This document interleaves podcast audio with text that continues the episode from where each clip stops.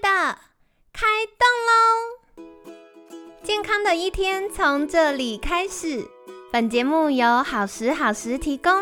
开始之前，别忘了订阅、分享以及追踪好时好时粉砖和 IG。若想帮助心爱的人变健康，也欢迎一起加入健康管理师证照班的行列。有想听的主题或推荐的来宾，也欢迎来信许愿哟。让凯西陪你一起吃早餐，聊健康。嗨，欢迎来到凯西陪你吃早餐，我是你的健康管理师凯西。今天呢，很开心邀请到凯西的好朋友整理师芝玲。芝玲早安，Hello，各位听众朋友，大家好，早安，我是芝玲。好的，我真的是好喜欢芝玲讲话。我们开录之前还在聊芝玲的声音，然后我就觉得哇，听到她声音觉得好有亲切感。好了好了，所以一月份的主题，我们一月份的主题啊，跟大家分享过，就是来聊聊无毒生活。那其实从健康管理师的角度啊，大家常常不健康的原因都跟我们的家庭环。环境有关。那虽然近年有越来越多的关于居家整理收纳的资讯，但是。根据凯西的不专业调查，市场调查的结果呢，我发现大家还是会认为断舍离就是不爱洗东西啊，东西好好的，干嘛要丢掉浪费哦？或者是会觉得整理是自己的事情，如果委托人家来整理，会不会整理到以后我要用找不到呢？凯西自己也有这个疑问啦，所以我就问志玲说：“哎，亲爱的，你可不可以来跟大家分享一下呢？”那另外一方面啊，我觉得啊，如果有一位顾问可以来协助我们整理。之外，也是好好检视每一样物品它存留跟淘汰的意义，因为我觉得很多时候我们不只是留住那个东西，有可能留住了我们的嗯一些回忆念想啊，也有可能留住我们对未来的期待。比如说，相信各位的衣柜里永远有那个已经穿不下十年的那一条小裤子，对不对？好，所以那条牛仔裤塞不进去，为什么还留着？就是有朝一日如果我瘦回去了，我就可以穿。好，那如果这时候有一位专业的顾问可以来陪我们聊一聊，那这样子我们获得不只是焕然一新的居家空间，更可以在这个年初呢，好好找到安顿自己内心、重新前进的力量啊。那另外，可惜也很喜欢知玲分享，没有最好，只有最适合的概念。所以事不宜迟，我们就邀请知玲来跟听众朋友们简单自我介绍一下，好吗？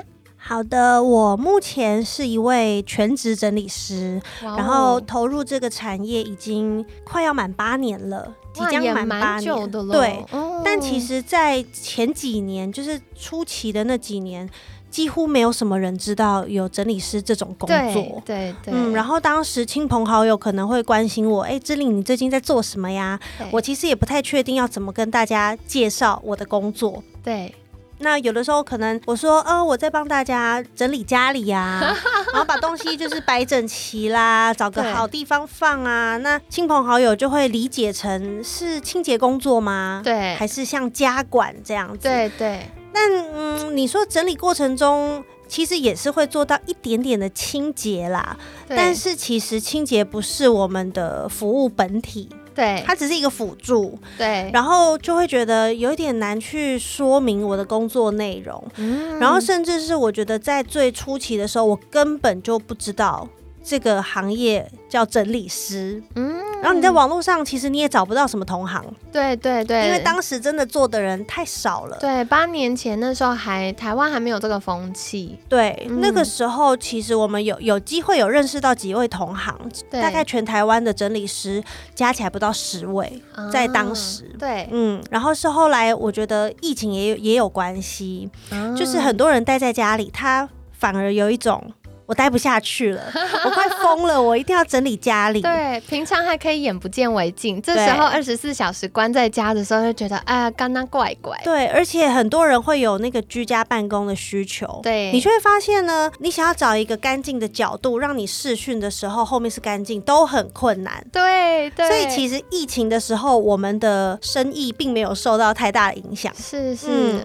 然后我觉得，呃，在最近这几年也也多了一个新的服务，就是一般大家可能会认为，哦，整理师就是来整理家里，对，没错，对不对？就是家嗯里的一些常见的空间。那最近这大概三年吧，就有非常非常多人会请我们去帮忙打包，然后再到了新家之后再拆箱上架。哦，原来也有这个服务，有有有，好棒哦！但其实就是在我做整理师的头几年，我其实没有没有觉得这个事情是整理师要帮忙的，对，然后我我以为是搬家公司，对，或者是说大家就自己做嘛。。对对，但后来可能我我不晓得是从哪个委托人开始，他可能曾经就是有请整理师来帮忙做过这样的服务，然后也许他有大肆宣传吧，然后就开始好多好多这样子的委托，就一直越来越多，越来越多，嗯。然后变成像今年每呃可能每十个案子里面至少会有三四个都是跟哦搬家有关的，比例蛮高的，很高很高。哦，对，然后以前可能是整理，譬如说衣橱、嗯，客厅、厨房这种常见的空间。以前以我个人的比例呢，整理衣服的人可能会多一点，对，没错，因为我曾经有发过一个影片嘛，就是在教大家怎么折衣服。对，所以可能很多人认识我是因为这支影片，所以我在折衣服的案子就会多一点。对，然后，但是这几这，我觉得这三三年左右，真的是一直在帮忙搬家打包，然后到了新家再拆箱上架。我一直在做这件事情。其实那个，我觉得需要整理师的原因，好像有一点点在改变。嗯，没错。哎，感谢芝玲分享，我突然发现我寻到一个宝，我真的超害怕搬家，搬家每次嗯要。收纳哦，我的搬家收纳就是打包策略，就是能丢尽量丢。每次瘦身完毕之后，再搬到新家比较容易归位。其实这个观念也是也是没有错的啦，因为因为很多人他会觉得说啊，我我我既然现在要整理，我到了新家，我不是也要整理吗？那我为什么不到了新家再一次整理就好？很多人他会有这样的想法、没有那个欸力气了。对他们就会觉得没关系，我就先全部包起来再说。对可是你会发现，你其实带了很多垃圾去新家。没错，十年前的衣对服，，然后就像一开始你在做开场的时候，其实我就听到好多好多个迷思，譬如说，呃，东西丢掉了就很浪费，对，这就是一个一个很常见的迷思。其实东西不用更浪费，哦，对不对？对耶，它不是只浪费它本身的功能，它还浪费你的空间，浪费你当初买它的这个本钱等等的。对对，所以东西最好是，如果你真的没有要没有要用，你为什么要花一个纸箱的空间去装它？然后你还要算算这个箱数，搬家每一车也要钱。对对对，然后你要再把它带过去，然后到了新家，你还要再花时间，然后找一个位置来放它，这真的很没有意义。哦真的耶。所以其实你的打包方式是对的，就是我在家里就先筛选过，对只带需要的东西到新家。对，嗯，哇，默默被称赞，有点开心。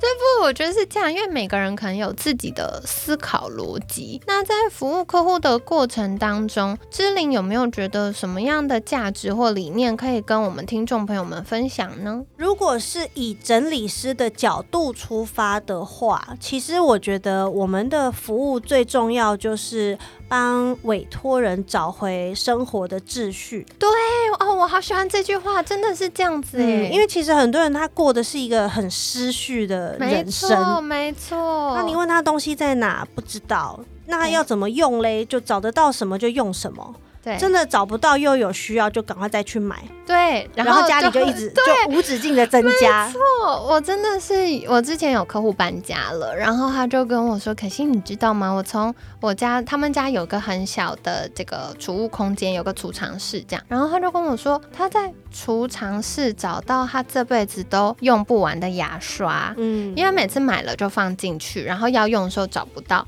所以就只好再去买，然后就累积了牙刷、牙膏什么这辈子用不完，然后什么卫生纸一大堆。嗯他说他这辈子都不用不完，我说对，所以其实是就是的确像刚刚志玲讲的，很多时候我们是。生活太忙了，整理不是一个立即性的事情。就是如果你立刻没有立刻做，好像也还好。那嗯比如说吃饭、睡觉、工作是更紧急重要的事嘛，嗯，那它就被摆下来了。可是久了之后。它就会变成那个心理的压力越来越大，我们越来越难开始进行。其实我们常常会在，应该大家也会有这种经验呐。你在网络上或是一些报章杂志，你可能会看到大家说：“哎，你的房间其实就代表你的内心。”真的哎，像我自己就是每一次压力大的时候，我的压力就会具象的显现在我的我的书桌越来越乱。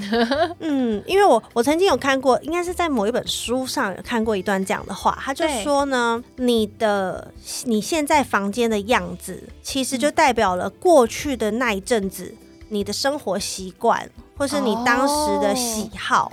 对耶，就有时候你整理的时候，你会发现哦，我现我最近整理到好多可能塔罗牌好了，然后代表某一阵子的你可能对这个非常有兴趣。对，又或者是像你刚刚说的，整理到好多的牙刷，然后这就这其实都是代表着你过去那一阵子的一个生活模式啊、行为啊，包含你的心情、你的整个状态。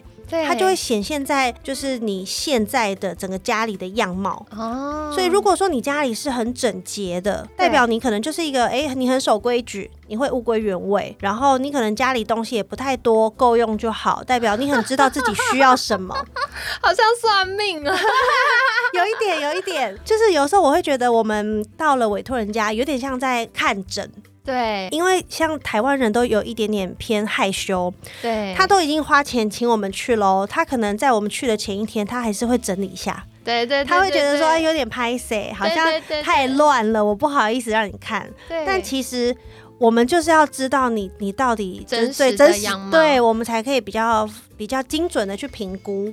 对，比如说我要需要的时间，对，或是我需要的人力这样子。对，那有些人是呃，他在拍照给我们评估的时候，他可能就先东西都藏起来了，然后那我们就会看不出来这到底要整理哪里，好像问题没有到那么大。对，那我们真的到了委托人家的时候，我们有的时候呢，看起来会觉得可能哎，我们有我们自己的一些经验跟猜测，但委托人他不一定会愿意告告诉你。对，所以他可能会有所隐瞒，然后觉得说啊，家丑不要外扬。对对对，没错。所以这个时候，我觉得就很像，就是像医生在看看病患的这个过程，就我们要观察，然后我们要引导他，你还有没有其他的症状啊？你最近有哪里不舒服？你全部都告诉我，这样我才可以大概的帮你判断问题是出在哪里，然后我们应该从哪个空间开始着手。对，我觉得这个过程其实是很很类似的，我蛮认同的哎，而且其实我很喜欢刚刚就是芝玲提到这个看诊的过程，嗯，因为像我们再怎么害羞去看医生的时候，我们都会把我们哪里不舒服和盘托出，医生，我觉得好像肩膀怎么样，我最近头怎么样啊，我这个肚子怎么样，我们都会尽可能跟医生说，希望让医生可以给我们最有效的诊断。嗯。那其实我觉得，既然我们都愿意请整理师到家里了，那就是让整理师知道真实的状况。那这样子，我们在后续，比如说进行整理的时候，或者是在讨论一些呃东西归位的逻辑的时候，我们就可以找到最适合我们自己生活习惯啊、生活节奏啊、使用频率啊等等的方式。嗯，没错。我觉得大家要有一个观念，就是你。